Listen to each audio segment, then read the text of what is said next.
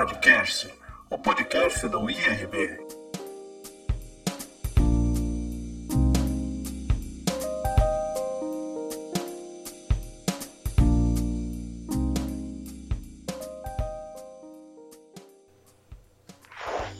E nosso segundo episódio do Radcast, hoje eu vou ter a. Não sei se eu digo a honra, o prazer, ou tudo junto, né?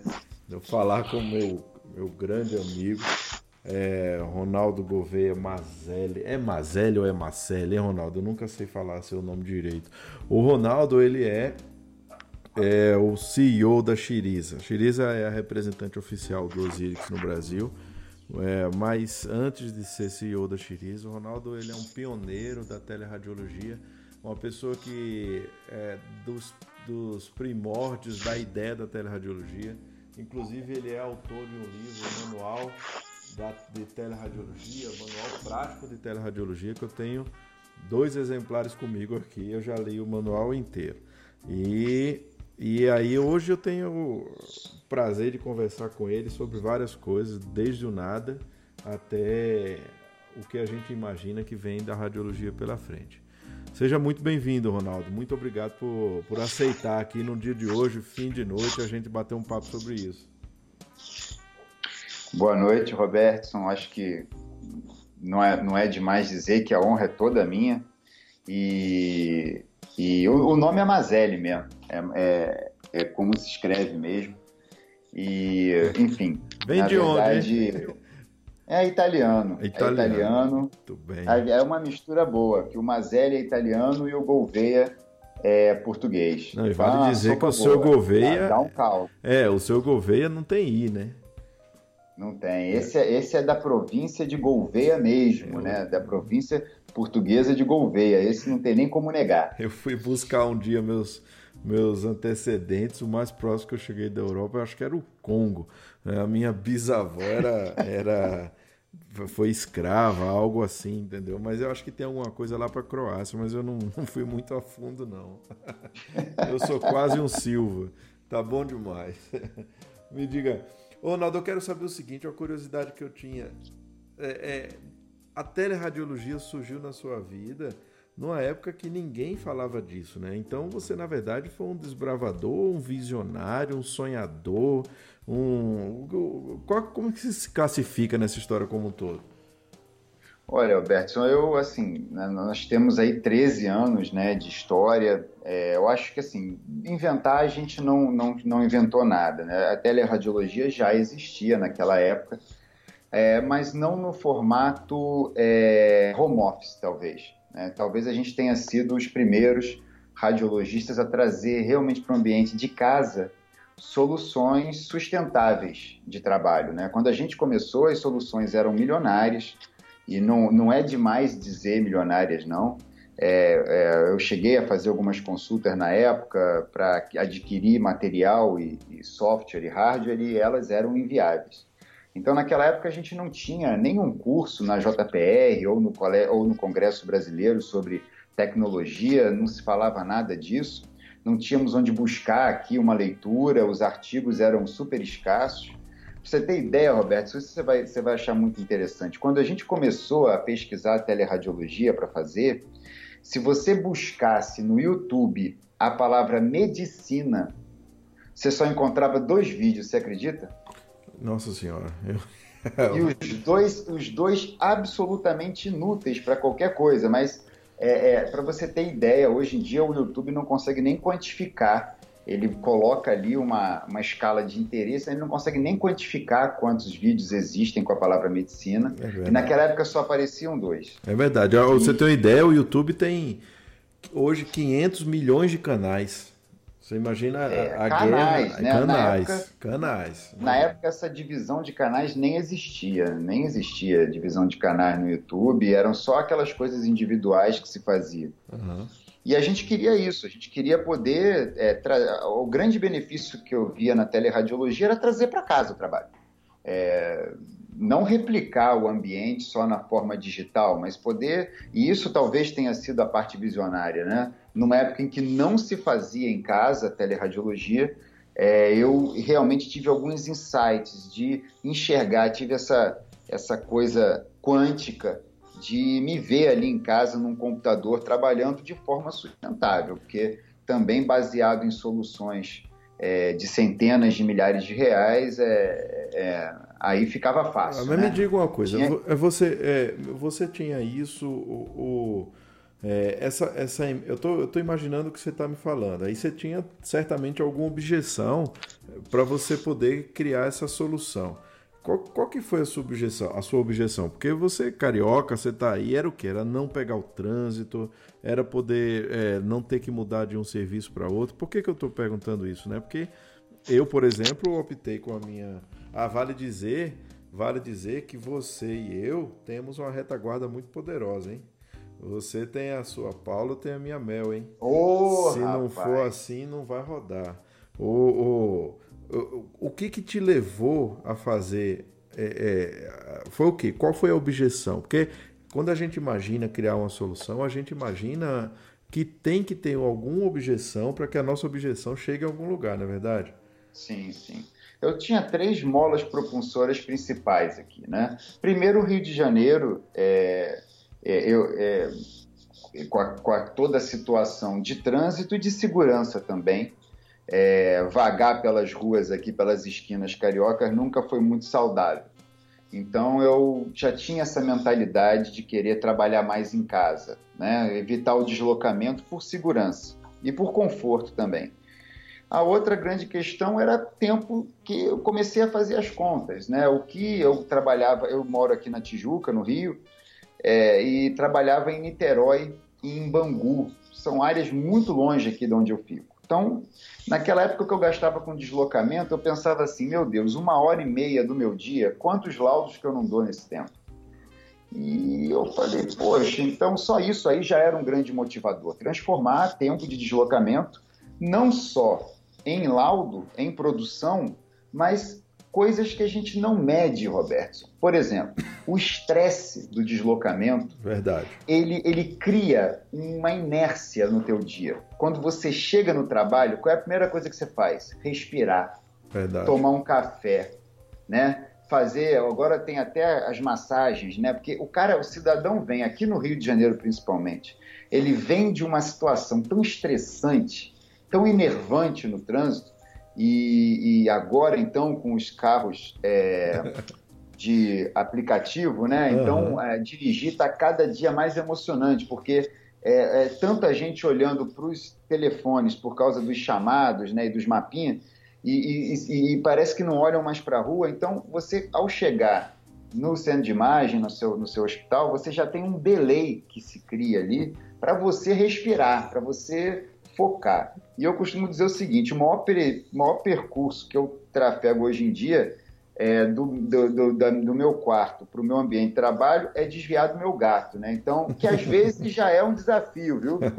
Porque quando ela está carente de manhã, e quem tem filino sabe que a carência deles não, não melhora com absolutamente nada, é, é complicado, tem que desviar, já leva um tempo. Mas assim, isso realmente era uma coisa que é, não só o tempo físico, mas o tempo que você leva para aquilo que eu gosto muito de falar, Roberto, gerar foco.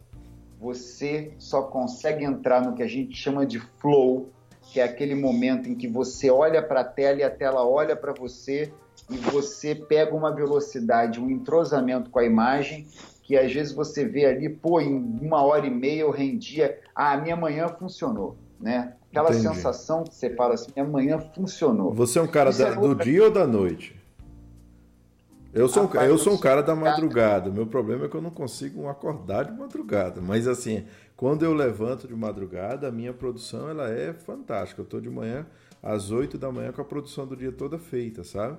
Então, é, é, eu também estabeleci metas e tudo, né? Mas aí cada um tem o seu ciclo, né? É, trabalhar em casa tem suas, tem, tem suas seus prós e seus contras, né? É, é, sabe que a gente sempre tem que dividir e, e, deixar todo mundo do ambiente entender que é um trabalho, né? Que não é porque você está em casa que você tem é, é, liberdade, né? É, o... é, exatamente. Eu fui um cara que eu aboli o ciclo circadiano da minha vida. Eu, é, isso eu acho o ciclo circadiano ou, talvez a grande bolha do mercado, né? Um dia vão desmistificar essa história de ter que dormir à noite.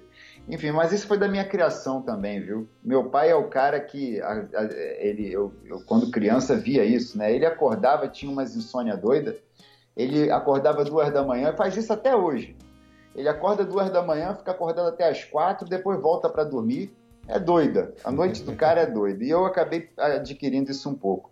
Eu acho a produção de madrugada fantástica. E eu realmente não tenho muito essa fixação por muitas horas de sono, não. E não me faz falta mesmo. Não custa dizer que antes de começar a teleradiologia, eu já tinha infartado aos 34 para 35 é anos. É verdade, tô... cara. Você é um cara, é, um cardiopata, um, um, um ex-cardiopata, se a gente pode classificar assim, né? É, eu já tinha, agora eu tô com maravilhoso, eu tô passando da idade da Belina, né? Porque a Belina era aquele carro 4.1, é, eu já tô no 4.3. Mas eu aos 3.4, agora eu tô invertendo, né? Eu comecei a tele com 34, 35, agora eu tô com 43 para 44. E eu comecei muito também, não só pelo aquilo que você falou, né, do deslocamento e da, do trânsito, né, mas também pela saúde. Eu infartei muito cedo, é, eu tinha um sobrepeso é, realmente muito preocupante, eu tinha mais de 160 quilos, você sabe, já viu ali algumas fotos e tal. É, então, eu já e infartei no, dando laudo. Infartei olhando para o negatoscópio, e foi até um querido técnico meu que, que me alertou, o, o Rodrigo. Ele falou: pô, doutor, o senhor, tá, o, senhor tá, o senhor perdeu a cor, o senhor não está branco, o senhor é branco, o senhor não está branco, o senhor está transparente. E ali é, foi uma correria danada, ainda bem que eu já estava no hospital e foi só cair nos braços dos amigos, né? Mas se não fosse isso, eu não sei o que ia acontecer. E era isso: vida de estresse, correria, alimentação ruim. Então, viver mais em casa, para mim, passou também a ser esse motivador, né? Em casa a gente come as coisas das nossas queridas parceiras, né? Das nossas sócias, que sempre cuidam da nossa alimentação. É a minha esposa aqui, ela, ela cuida muito aqui, é uma, uma, uma natureba aqui é, intensa aqui, ela faz um controle muito grande da alimentação. Pude começar a me alimentar mais em casa e sem o estresse do dia a dia e também com essa coisa de poder fazer um exercício ou outro. Eu tenho uma, uma pequena academiazinha aqui dentro de casa, então é, às vezes estou dando um laudo ou, ou, alguma coisa que não exija que eu esteja ali na tela, é uma fugidinha para o quarto do lado, a gente faz um exercíciozinho e volta, né? 15 minutinhos ali, volta. Faço isso umas seis vezes por dia, quer dizer, a gente cria é, hábitos. O hábito, né? Você precisa de 21 dias em média. Quem disse isso é o Caio Carneiro, que é um cara que eu, que eu sigo no, no, no YouTube, ele é um cara muito positivo. E ele fala disso, você tem que ter uns 20, 21 dias de, de alguma coisa para você gerar o hábito, né?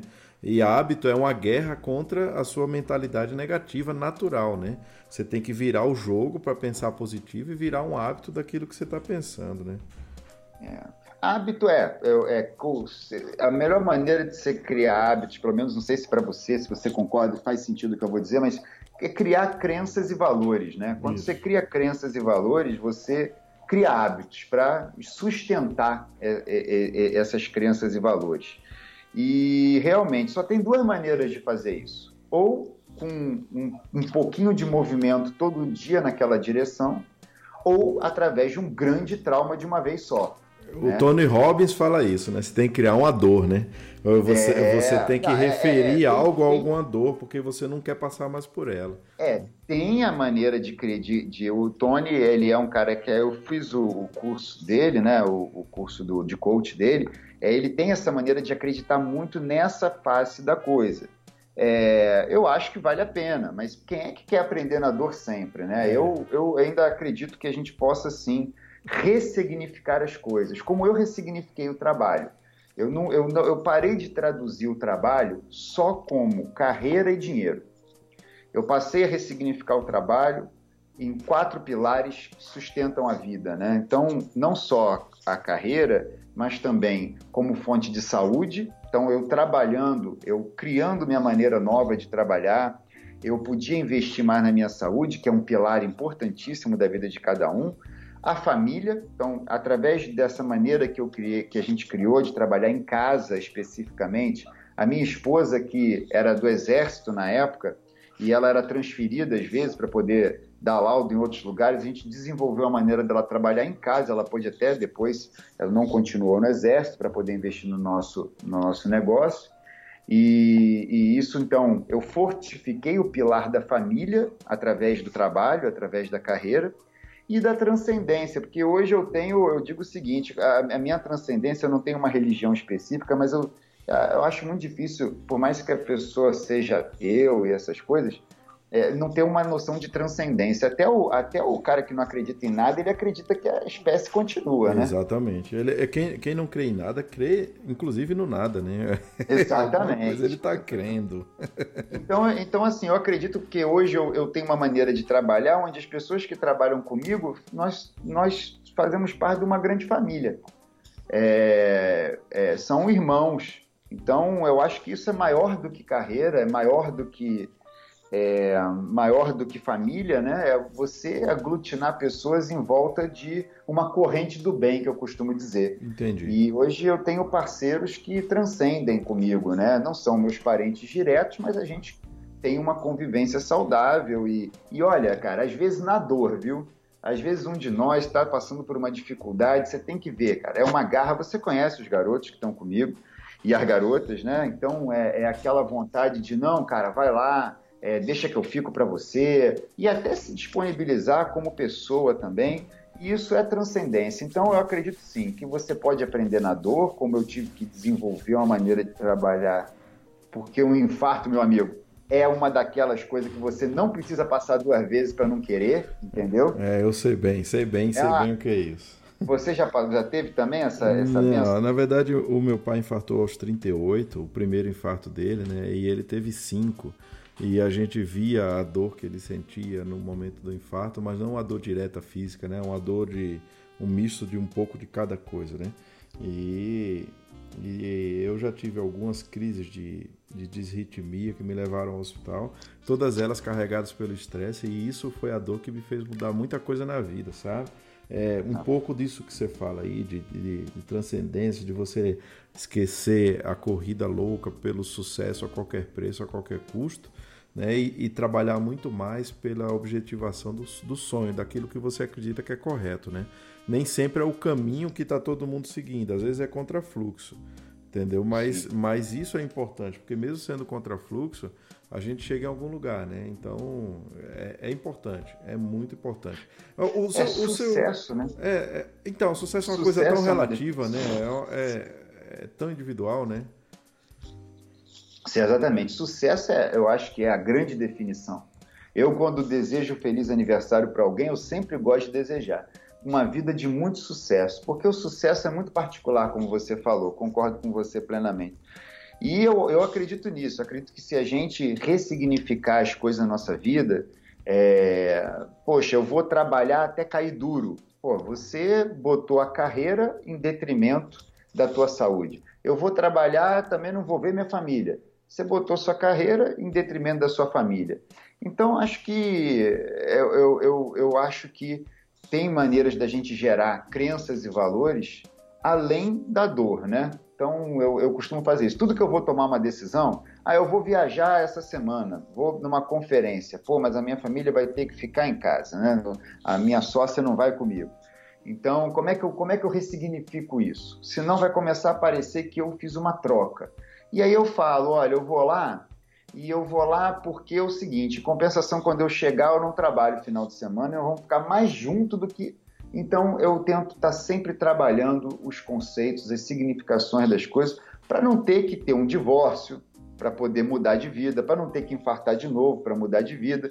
Eu ainda prefiro aprender do jeito de ressignificações e eu acho que isso responde aquela tua questão do início, né? O que que mudou? Por que trazer essa maneira home office de trabalhar, que foi realmente o grande diferencial nosso? Foi o que fez a gente buscar o Osirix, que você tanto conhece, né? Era, para é, mim é melhor. Exatamente. Essa é a minha próxima pergunta. Onde, onde é que entrou o ah, Osirix então... na sua vida, né? Em que Mas momento, o Osiris né? entrou da maneira mais engraçada que existe. né? Eu me lembro quando eu fui é, comprar minha primeira solução de teleradiologia, como eu disse para você, não tinha nada aqui no Brasil. Nada, não tinha. As coisas que você tinha para comprar eram caríssimas, insustentáveis para quem queria começar uma, uma, uma- Quem acha o Osiris caro, eu acho o Osiris caro, mas é, é totalmente sustentável a proposta do Osiris. Eu estou falando que as propostas iniciais eram de centenas de milhares de reais. Então era um propósito de 400 mil de implementação. Hoje em dia o Osiris ele está mil dólares na versão brasileira são 4 mil reais, 5 mil reais. Então totalmente dentro de uma realidade. Estou falando que naquela época não existia nada dentro da realidade de quem queria começar. Então nós fomos para os Estados Unidos, de 2006 para 2007, comprar nossa primeira solução, que infelizmente não existe mais, é um software que já, já descontinuou, que era o Univiewer. Eu tenho muita saudade, muita gratidão por esse programa. Hoje não faço ideia de como é que eu trabalhava com ele, mas trabalhava. E nós fomos lá para o RSNA e lá eu encontrei um grande amigo meu, e você também conhece ele, que é o Marcelo Nassif. Sim. E Marcelo é um cara virtuoso, foi meu professor na pós-graduação. E ele, ele falou: Olha, você vai lá assistir a palestra desses caras aí, desse, desse software que você está vindo comprar, mas não deixa de um dia ver aquele software ali que está fazendo uns três anos e tal, que é um negócio revolucionário. Eu fui lá ver com ele a sala que ele ia assistir a aula, foi Marcelo Nassif que me apresentou o Osiris da primeira vez. E a sala parecia um negócio de outro planeta, né, cara? Parecia um disco voador daqueles de, de Niemeyer, né? Sim. Era uma sala toda envidraçada e os computadores com aquelas bordas arredondadas, ainda eram aqueles Macs mais antigos. E o Osiris ali, aquela tela do, do iMac, ela tem uma, uma ela tem um, uma, uma, uma presença, né? Quem olha uma tela de Mac não quer olhar mais nada. Você Ah, concorda? é, você, você tá falando daquele. Aí esse que você viu foi aquele Mac colorido? Eu acho que ainda não era, já não era mais ele, Já não. Eles já estavam ele. na fase Platinum, já estavam naquela fase alumínio, né? É porque Mas eu, era eu- aquele de 20 polegadas que não existe mais. É, É. é um bem quadradinho, é um, Qua- é um quadradinho. quando eu cheguei na França, eu foi a primeira vez que eu, eu me deparei com o Mac para meu trabalho. Eu já tinha visto em algumas agências quando eu fazia impressão de pôster e achava aquele negócio es- espetacular. Quando eu quando eu come... eu tive que trabalhar com o Mac lá na, no no hospital em Estrasburgo, disse, cara, isso aqui é, é uma coisa que temos que fazer acontecer, né? Aí você olhava o preço, era uma coisa não dava para explicar, mas só depois é que a gente vai entender o conceito, né? Eu não sei se você sabe, eu li todas as biografias do Jobs, a oficial e as não oficiais, e eu preparei um esboço para um dia, quem sabe, se eu tiver coragem de fazer um doutorado em cima da biografia dele. Ah, fantástico. É, é. Já você o primeiro. Já você o primeiro a ler o seu doutorado. A ideia é que como, como o Jobs mudou a vida da radiologia. É, porque querendo ou não, mesmo que haja muito software aqui e ali, é, a, a chegada da plataforma Apple e a forma como o Antônio José, que é o- um dos proprietários do Zix, ele enxergou isso e levou adiante em cima de uma plataforma, é, isso aqui mudou completamente. Hoje eu, eu existo como teleradiologia exclusivamente graças a, a isso aí. Né? Ah. O Osiris surgiu assim, né? A gente começou a conhecer ele então lá nos Estados Unidos. Ali foi plantada uma semente de interesse, mas na época realmente eu nem imaginava ter um Macintosh, né? Era um, era um computador que eu imaginava que era um outro plano. E estava acostumado com PC, e, enfim. E depois, realmente, aí o Osiris já começou a ganhar mais fôlego, começou a ganhar a versão mais profissional dele. E aí a gente começou a usar ele aqui. Então, realmente, é, esse conceito de integração hardware e software, ele já foi subestimado durante muito tempo, mas quem trabalha com coisas profissionais, e eu não falo só na medicina, falo também na falo também na, em outros campos como engenharia, né, e, e até outra outro, outro que é o pessoal outro dia eu vi um trabalho feito em cima do direito, né, da, do Ministério Público eles trabalhando com um software dedicado, incrível que você consegue produzir quando você tem integração hardware e software, né? Eu acho o Windows fantástico. Se você for parar para pensar, é uma plataforma de interface que tende a suprir todas as, a- as interfaces. Então ele é feito para aceitar todo tipo de fabricante.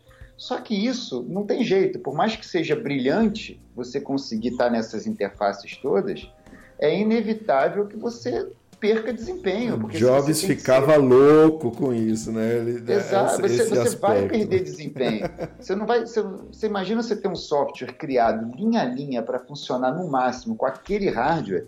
Como que você vai produzir essa mesma eficiência quando você tenta partir para uma linguagem universal? É um grande ganho para quem consegue fazer, mas para você, mas para uma coisa mais impessoal, para uma vida mais profissional, eu acho muito difícil. E a gente vive, Roberto, e agora quem tem curiosidade sou eu de saber de você, é o seguinte: hoje a gente vive o seguinte.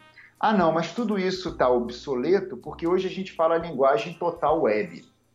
E tudo que é total web não importa em que plataforma esteja rodando. Só que, cara, eu tenho a consciência do seguinte: acabei de chegar aqui do, de uma, da, da, da região serrana aqui do Rio e fui ali e tal, e eu gosto sempre de olhar como é que os serviços estão funcionando e, a, e preciso até que nesses ambientes a coisa funcione mais rápido. E, e, sinceramente, uma das piores internets do mundo e locais tão, às vezes, inóspitos que a gente tem aqui no Brasil, que nós temos florestas no meio de, de uma serra e depois da serra tem uma praia. Então, assim, com a internet tão irregular que a gente tem hoje em dia, é, se pautar ou se basear em plataforma total web eu acho um desafio. Eu, por exemplo, não consigo emplacar. O que eu faço é uma vida híbrida. Eu tenho o meu Osiris on board, eu ali trago as coisas para ele, trabalho ali e depois eu distribuo. Agora, é, ah, não, não. O que importa agora é que é tudo web. Você entra. Eu não consigo trabalhar com total web. Eu acho que é uma forma de você fazer um marketing de venda que, que pega quem não tem conhecimento do que a gente está trabalhando, né? Você imagina, é, é, boa parte dos meus clientes estão no sertão, no Agreste. Você, você faz algo parecido e joga tudo total. É para quem não entende sobre é, conceitos de internet, armazenamento e junta isso com essa urgência que há hoje em dia para você entregar o laudo, que é uma coisa que vai ser até objeto da gente conversar, quem sabe depois. Você viu a minha aula lá na jornada, eu falei sobre isso, né? Essa, essa corrida esquizofrênica para laudos rápidos é, é, incompatível com o que a gente tem hoje. E olha que não é só daqui que a gente está falando, né? É, em lugares, eu, por exemplo, para falar mais da França, foi onde eu morei, mas a gente, entre o, a campanha, né, o que a gente chama as cidades do interior e a capital, tem uma diferença enorme de, de capacidade de infraestrutura. É, e vou jogar tudo na nuvem para o que a gente tem de realidade hoje é praticamente inviável. Agora sim, falar que entrega em nuvem vende. Entendeu? Mas, mas é, falar, cada um fala o que quer. Quem quiser aceitar o produto, né? É, aceite, mas eu não, eu não. Eu acho que a solução híbrida é uma solução bastante razoável. É, e para conceitos de nuvem, é, é, o conceito de nuvem ele é muito amplo, né? Quando a gente coloca nuvem, o cara que acessa remoto ele está na nuvem. A gente que determina qual que vai ser nosso servidor, né? Se quer colocar na Amazon, eu acho perfeito. Mas tem uma série de coisas que a gente tem que levar em consideração. Eu também acredito que ter local você está se resguardando, inclusive do ponto de vista jurídico. Você sabe que é a minha outra área de paixão, né? Trabalhar com lei é a minha é quadro de loucura. É, não, foi depois de uma conversa com você, você é, talvez você não lembre, já tem uns anos atrás, que eu falei com, com o nosso amigo é, Rodrigo é, Nascimento, né, que é o nosso, nosso o nosso consultor aí para assuntos de TI. E, e aí eu falei, olha, cara, o Robertson me cantou a pedra que o banco de dados que a gente tem tem que ser nacional, dá o teu jeito aí. E a gente hoje usa uma nuvem brasileira e tal, justamente para estar tá totalmente em conformidade aí com o que é pregado. Exatamente. Mas eu vou te falar uma coisa, é porque ele é maluco, cara, porque e também é, a minha equipe não lida com uma fluxometria tão insana como algumas outras é, alguns outros lugares trabalham. O que, que você acha é... disso, hein? É, é, é eu, eu, antes de eu mudar para a história da. Porque eu, prometi a você que eu ia conversar com você 10 minutos, mas a conversa já está tão boa, tá boa demais. que nós já estamos batendo aqui quase 40. mas olha só, o que, que você acha dessa história toda de, de dessa, desses grandes players do mercado que estão transformando a teleradiologia praticamente numa commodity, né? É, você, tem, você tem algo que, que é bastante comercial E eu não consigo levar adiante esse conceito porque eu acredito que antes de qualquer coisa, nós temos que valorizar nossos dois principais clientes, que são o médico solicitante é, e o paciente. Né? E hoje em dia você tem um terceiro cliente na teleradiologia que é o teu contratante, que é o hospital, a clínica. Você tem que dar é, atenção a três. Eu não consigo entender é, você transformar tudo isso num, num ponto comercial que ultrapasse a pessoalidade, né? Você tem que ser, você tem que ter algum grau de pessoalidade naquilo que você está trabalhando. Afinal de contas, mesmo sendo radiologista, você tem a relação médico-paciente que ela é primordial, é verdade? Perfeito, perfeito. Olha, eu, na verdade, a teleradiologia nua e crua nunca foi é, uma coisa em que eu acreditei ou que eu achei interessante, tá? Isso é uma coisa muito individual e jamais eu tô é, nunca trabalhei para uma grande empresa de teleradiologia para criticar ou para deixar de criticar mas eu nunca acreditei muito nisso. Eu acredito o seguinte: se você tem uma área inóspita, como o interior da Amazônia, eu acredito que ali sim a teleradiologia, com muita impessoalidade, é a alternativa que existe. Não tem outra. Agora, eu aqui, por exemplo, no Rio de Janeiro, todos os hospitais que eu sirvo nós temos, é, nós éramos os presenciais desses hospitais, fizemos uma proposta de fazer o que eu chamo de equipe remota. Eu nem chamo de equipe de teleradiologia, eu chamo de equipe remota, porque todo mundo do hospital conhece a gente, a gente gosta de ir lá. É, aliás, dando um abraço aí para todo mundo dos hospitais que a gente atende, sempre agradecendo a preferência. E quando a gente chega lá é uma festa danada, rapaz. Você tem que ver. É, é, é, o pessoal reconhece a nossa voz, porque durante muito tempo o contato era telefônico, você é dessa época também. Hoje em dia é pelo zap, então ninguém mais sabe a nossa voz. É verdade quando... isso, sabe? Quando eu vou nos hospitais que Não a gente é? faz tela, o pessoal recebe a gente com o maior, maior carinho, é verdade. Exato, exato. Agora, realmente existe o que a gente chama, então aí é o que eu chamo, existe o que a gente chama de baia, né? Baia é aquilo, é aquele curralzinho que o cara entra, ele não sabe de onde está vindo, nem sabe para onde está indo. Isso existe, tá? Isso talvez não seja tão comum quanto a gente acha que é. Não é tantos lugares assim que trabalham desse ritmo. Existem grandes empresas que não são assim que trabalham, mas existem muitas que sim, né? Com baias de laudo. Então a pessoa realmente não está. É uma demanda que a conta não fecha e no nosso sistema, a gente tem uma maneira de trabalhar muito tranquila, porque, na verdade, todos nós compomos quadros de, de WhatsApp, por exemplo, né? que a gente tenta seguir da melhor maneira possível, e ali todos os médicos estão ao mesmo tempo. Então, quando a gente realmente vê e, nossa, eu tô aqui e boto minha cara tapa se, se não for verdade. Quando a gente vê que um ritmo tá insano, ah, eu sou a primeira pessoa a dizer, vamos dividir isso aí tá? Eu estou entrando agora, você repousa, você vai dormir, você sai do circuito. Mas aí, cara, não adianta. Você tem que ter liderança. Você tem que ter liderança na equipe. Eu falo o seguinte, eu não sei, aliás, eu acho que de toda a minha equipe, aliás, eu, aliás, eu acho não, tenho certeza que a minha, a minha radiologia é a menor de todas. Porque comigo só tem garoto assim, poxa, eles são maravilhosos, muito atualizados, sabem vários métodos. Eu, eu cada dia sei menos alguma coisa. Mas a liderança você tem que ter. Você tem que ter uma pessoa que diz o seguinte: olha só, é freada de arrumação. Não dá mais para continuar aqui o teu plantão. Agora eu vou assumir, vou ficar até aqui e tal. E isso tem muito no nosso, na nossa equipe, tá? Entendi. E, e realmente eu acredito que não dê para ser um, um lobo solitário na história, ou então você está completamente com os olhos vendados, ou pior, e aí eu queria saber a sua opinião. Eu acho que o nosso tempo aí, eu não sei como é que você vai vai dividir o podcast em pedaços para dividir. Ah, eu não vou dividir não, vou jogar ele todo. Mas eu acho o seguinte, você acredita que um software de BI vai conseguir dizer para você assim, ó, tá na hora de parar? Ah. Você acha que uma eh, que uma velocímetro de BI vai chegar de madrugada, bater nas tuas costas e vai dizer assim, ó, meu amigo, parou aqui, eu estou assumindo. Depois a gente acerta as contas. Não dá mais para você continuar. Eu acho o BI muito legal, muito bonito, mas é bonito. É. Entendeu? É, é, aquela coisa, existe aquela moça bonita e aquela moça para casar. É. Eu acho que a tecnologia do BI ela é bonita, mas é aquela coisa para fazer, para criar uma parceria e para somar, para ser uma coisa que vai, no final das contas, é aquilo que você falou, no final das contas, melhorar o atendimento do paciente, eu acho que a interface mecânica, a interface artificial, ela, vai, ela tem muita dificuldade de atingir essas nuances. A gente fez uma brincadeira com um software chamado.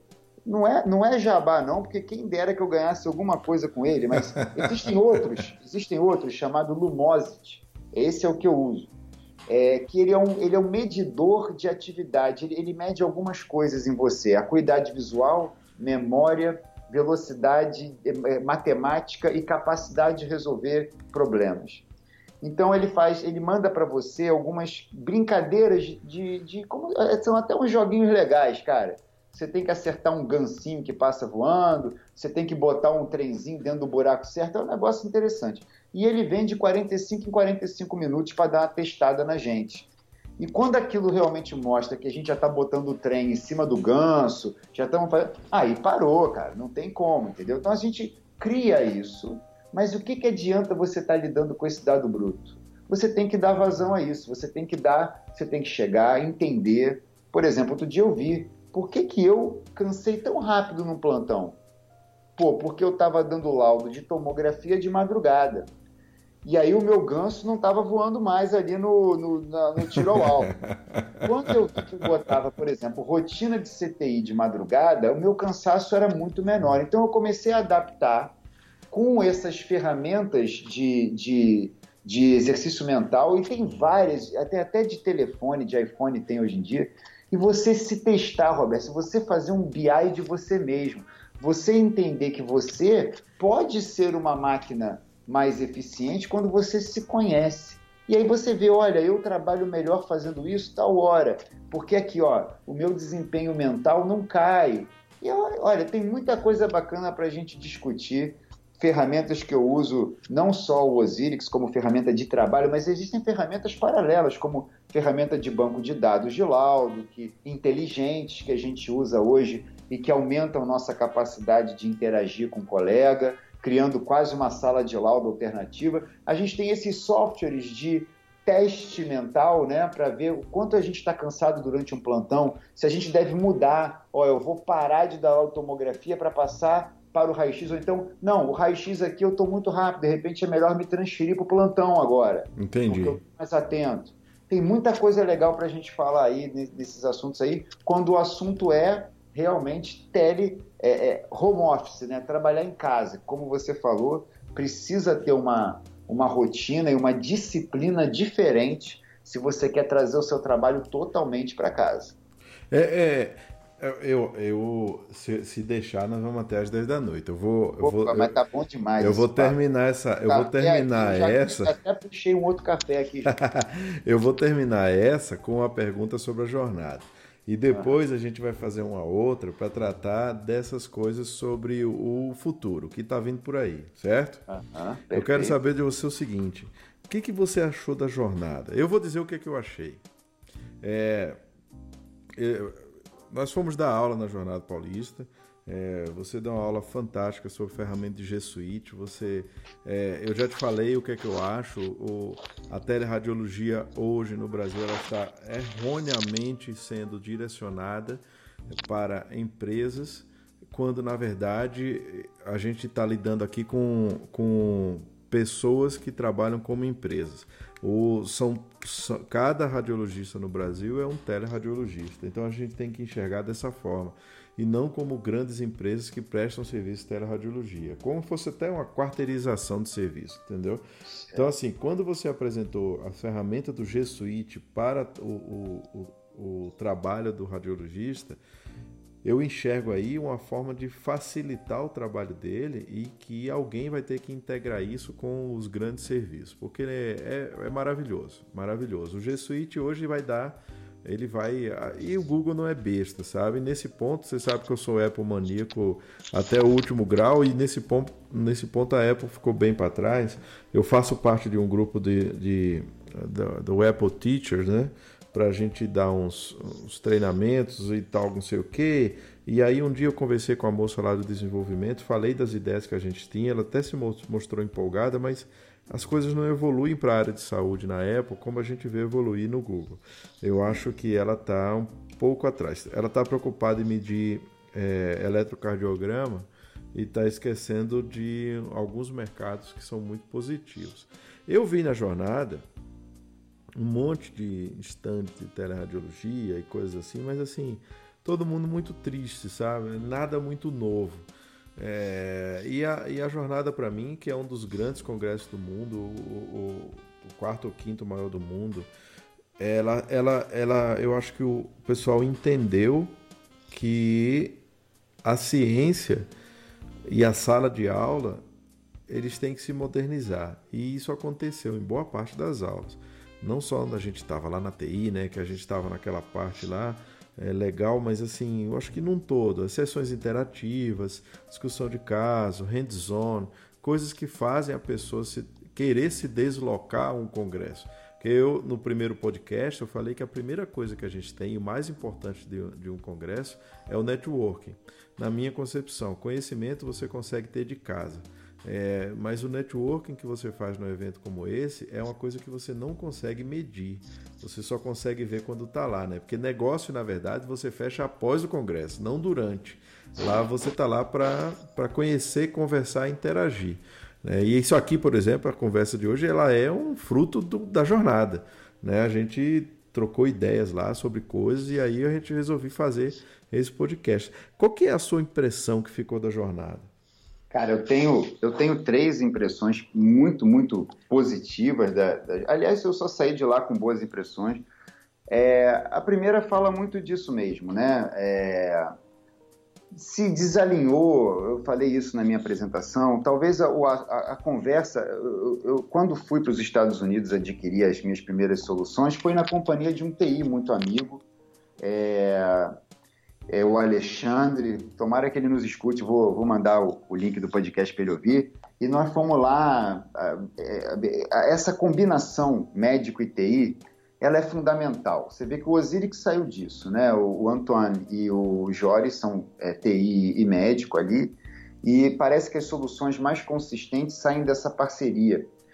E eu acho que em algum momento, e aí eu expliquei na minha apresentação meu ponto de vista, não é uma verdade, mas é meu ponto de vista, o, o, os assuntos ali desalinharam, os interesses desalinharam, e isso acontece mesmo. É, às vezes desalinha, é igual o casamento, né? Às vezes você está com interesse, a pessoa está com outro ali, um quer trocar de carro, o outro quer abrir uma poupança nova e isso aí ali você tem uma, uma, uma, uma desarmonia ali e depois a coisa se resolve com o tempo. O problema é que essa coisa da telemedicina agora, como uma urgência de você criar uma criar um, um ecossistema, porque a telemedicina é um ecossistema, é, ela acaba, acaba que ela, tá, ela deteriorou o processo. Essa é a verdade. Ela enfraqueceu. Você estava brigado e aí no meio da briga o, o, teu sogro veio morar com você. O, o, o teu sogro veio morar com você. Entendi. Né? Quer dizer, no momento em que você estava justamente já com uma, uma divergência de interesses, vem uma situação que muda o teu ecossistema e você tem que estar tá aceitando aquilo. Pô, mas não é, não, não é, não vai rolar.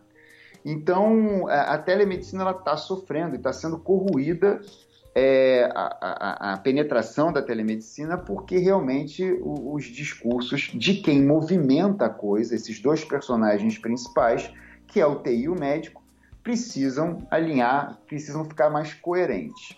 E lá a gente viu isso, a gente via é, na sala, por exemplo, que tinha algumas apresentações de liderança e de, e de laudo, de qualidade de laudo, a gente via realmente a, a, o clamor por ferramentas que melhorassem a, a melhorassem a, a, a, interoperabilidade, né, a, o, o co-working né, dos radiologistas, tinha esse clamor, e de outro lado a tecnologia quase que, que querendo se desenvolver sozinha, né? As inteligências artificiais e tal, cada vez mais querendo dizer que fazem sozinhas. Quando a gente sabe que quando você combina isso aí, você tem uma potência que assiste o paciente muito mais do que elas independentes. Né? Então, o que, que eu vi que eu achei muito interessante dentro desse ambiente? Que está surgindo uma dissidência. É quase que eu falo que é o Congresso 2.0. É o lado B do Congresso. É isso que eu queria falar, não é o 2.0, não. É o lado B do Congresso. Sabe o que é o lado B do Congresso? Hum. É aquela área de alimentação que tem ali do lado. Ali está ficando quase mais interessante. Não guardadas as proporções, mas está ficando tão interessante quanto o Congresso. É verdade. Aquelas mesas que agora tem disponíveis ali perto da área de alimentação, né, do outro lado do Congresso, porque ali virou um ambiente de troca de informação, né? Pessoas às vezes que não, não tiveram um, um stand ou não tiveram a necessidade de ter um stand, mas ali se formou grupos de, de conversa tão interessantes, onde esse ambiente estava mais amistoso onde a gente via a TI querendo ouvir os médicos e querendo, é, fora daquela pressão de vender as soluções. Entendi. Entendeu? Então, acho que esse, isso no Congresso, para mim, foi muito interessante. É, é, é, é por um lado, acho que está se apertando tanto as coisas que está se escorrendo pelos dedos. Eu acho que esse ambiente paralelo, esse lado B do Congresso, que me pareceu muito saudável é, e que deve ser investido, viu, Roberto? Eu acho que essa área de coworking que ficou ali, paralela ali, acho que aquilo tem que ser aumentado, tá? Eu acho que aquilo ali tem que ter mais conforto ainda para quem não tem os grandes cases, quem não são as grandes empresas, mas que querem ali um ambiente de troca de informação, e coworking mesmo é a palavra certa, né? Como a gente está vendo nos shoppings agora, aquilo ali tem que ser abastecido, até com mais conforto, com mais saída de tomada, uma internet melhor e mais acessível. Todo mundo Eu tem a ganhar, que... né? Eu acho que se fizer um negócio desse, todo mundo tem a ganhar, né? Porque aparentemente não, mas sim, né? Porque é uma troca de conhecimento muito forte, né? E isso leva a ganho para todo mundo. É, e eu acho que assim, eu, também tive, eu conversei com algumas pessoas das mega empresas, né? Existem as grandes e existem as megas. E achei que as pessoas estão bem tranquilas, principalmente em relação à coisa da tele, da, da, da inteligência artificial, por exemplo, né?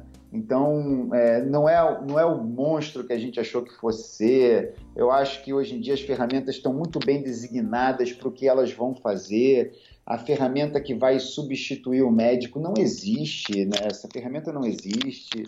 É, enfim, é, eu até estava conversando com uma pessoa lá e, e, a gente falou daquele acidente infeliz que aconteceu com o carro automático lá, no, lá nos Estados Unidos, o carro automático que matou uma pessoa. E a pessoa falou: pô, mas tudo bem, mas e quantas pessoas morrem todo dia com um ser humano dirigindo? Eu falei: tudo bem, mas quantas pessoas existem no mundo, seres humanos dirigindo automóvel, e quantos carros inteligentes existem sozinhos, sem piloto? Então tudo tem que ter estudo. E, e, estudos sérios, estudos com casuística séria, estudo com material e método, com resultados, com conclusão, com estudo de viés, com aquele negócio de, de, de probabilidade sério sendo feito. Tá? Então isso é que eu achei interessante ali, porque eu acho os grupos de inovação fantásticos. Eu vi alguns é, é essa criação dos núcleos de inovação dentro das mega empresas, é, isso é muito legal. Mas a gente não pode esquecer onde que estão ou onde que estavam os grandes grupos de inovação que realmente criaram as coisas no Brasil, uhum. que é uhum. dentro da universidade.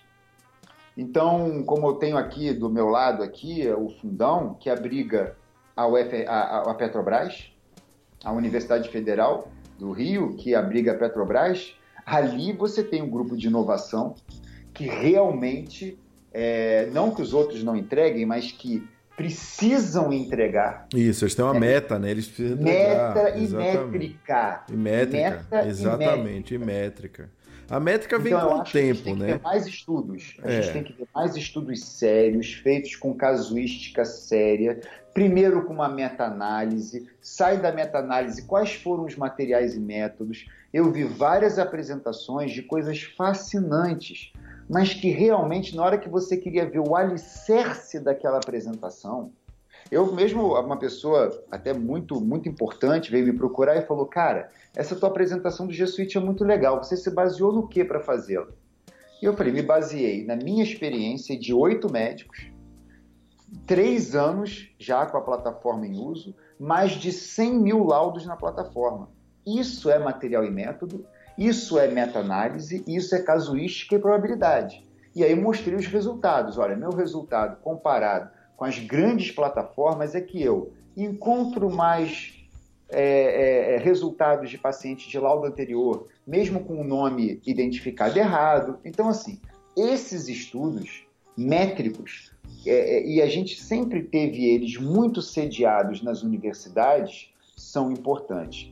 Eu gostaria de dizer o seguinte: eu acho muito legal e acho importantíssimo os grandes centros de pesquisa que estão se desenvolvendo dentro da Google. Eu faço parte do Google Ideas, como você faz parte lá da Apple, mas, cara, isso nunca vai substituir os grupos de inovação e de estudos dentro das universidades. Sim, sim, Entendeu? sim. A universidade é um. Se ela for bem conduzida, né? Diga-se de passagem, né?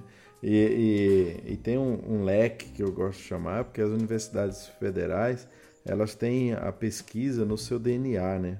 É, as, as particulares, salvo algumas exceções, é difícil de você conseguir fazer isso acontecer, é, e aí a gente perde muitas vezes grandes mentes de pesquisa, né? Porque, porque não estão dentro daquele ambiente, né?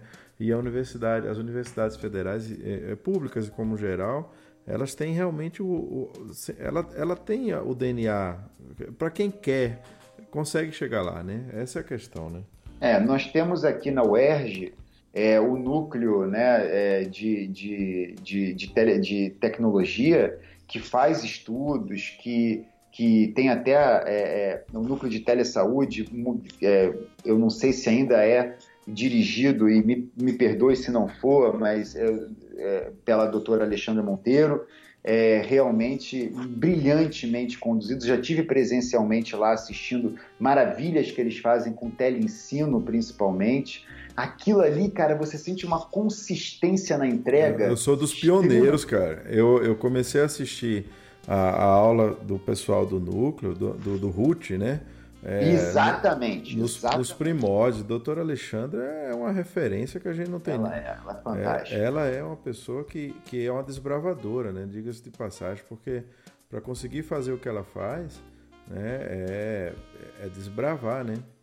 Desbravar. É, e aí, Roberto, é só assim, eu acho importante isso. Porque quando você me pergunta assim, por que, que a telemedicina agora está virando um, um, monstro, né? Assim, vamos ser sinceros, está virando, né? É, eu sou super fã da ideia e quero que ela emplaque, mas ela está virando.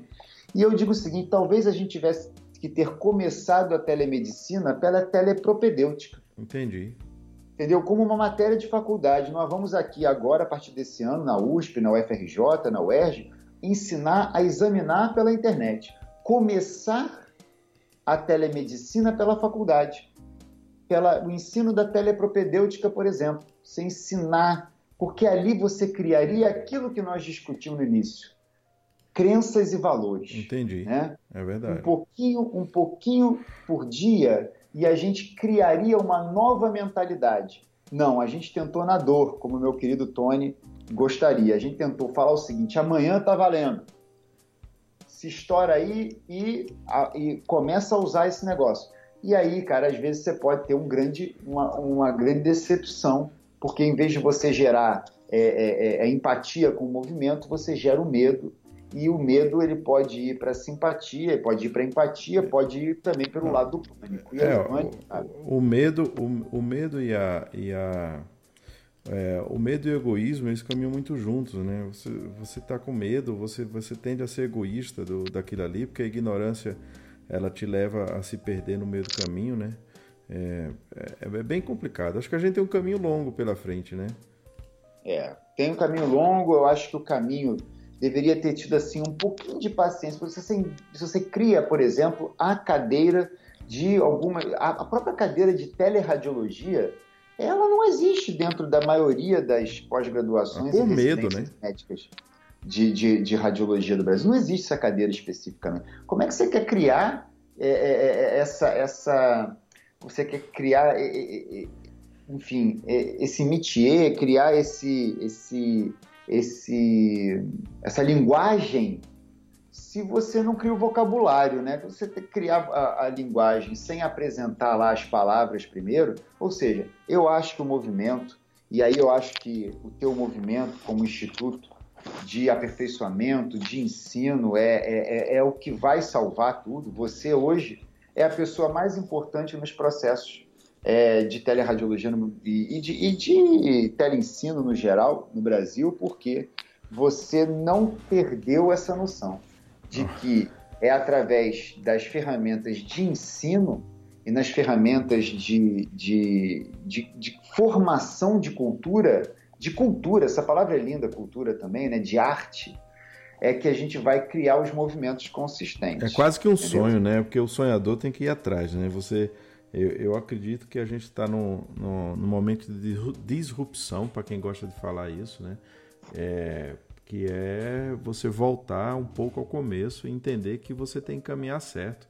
Não pode sair igual louco querendo fazer as coisas. Então eu tô nessa, nessa toada, cara. Ninguém me derruba nessa ideia, não. Eu acho que quando você fala isso, eu acredito, agradeço e vou, e vou até onde eu conseguir ir. Eu acho que é isso mesmo. Eu acho que a gente está no caminho de correr atrás de fazer a lei funcionar, as pessoas entenderem que o correto é o correto, o errado é o errado e cada um escolhe que caminho vai fazer, né? Eu estou no caminho que eu acho que é o correto, tem que ser assim. É, e eu acho que a gente está passando por essa experiência nova no Brasil. É, todo mundo achou que fosse se falar o seguinte, né? A telemedicina vai economizar dinheiro.